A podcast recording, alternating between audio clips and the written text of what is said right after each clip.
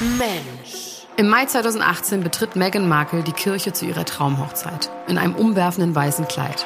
Fast zwei Milliarden Menschen kleben weltweit vor dem Bildschirm. Alles ist perfekt. Perfekter Tag, perfekter Mann, perfekte Zukunft. Oder etwa doch nicht? Knapp drei Jahre später sitzt sie bei Oprah auf der Couch und erzählt, wie ihr Leben im britischen Königshaus zum Albtraum wurde. And I, I just didn't Meghan sagt, dass die Medien ihr Leben zerstört haben. Für die britische Yellow Press ist sie eine Diva, der nichts gut genug ist. Spitzname Duchess Difficult. Gleichzeitig verbreitet sie aber auch der Hashtag We Love You Meghan im Internet. Das heißt, viele hassen sie, aber auch viele lieben sie.